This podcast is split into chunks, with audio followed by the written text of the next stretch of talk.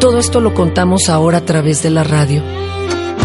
Porque después de tanto, entramos de nuevo a las ciudades y hemos visto lo que había, los libros y el arte. Y algunos lugares que eran hermosos también. Aquel era un mundo complejo. Y ahora quitamos la ceniza de las cosas y prendemos de nuevo los transmisores y vimos que por el aire podían correr de nuevo las voces. El muro del norte ahora no existe. Y el cielo dejó de arder. Y los años han pasado. Y los pocos hombres que sobrevivieron ahora ven el atardecer de nuevo. Y hemos sacado de entre las ropas las hojas con la historia. Y vinimos aquí. Y nos preguntamos qué era lo primero que debíamos transmitir. Y decidimos que era importante contar la historia de los hombres de ceniza.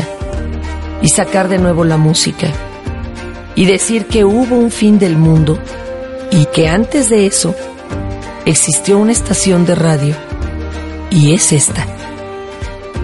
Es bueno contar sobre la época en la que todo terminó y es bueno contar de la época en la que todo comenzó de nuevo.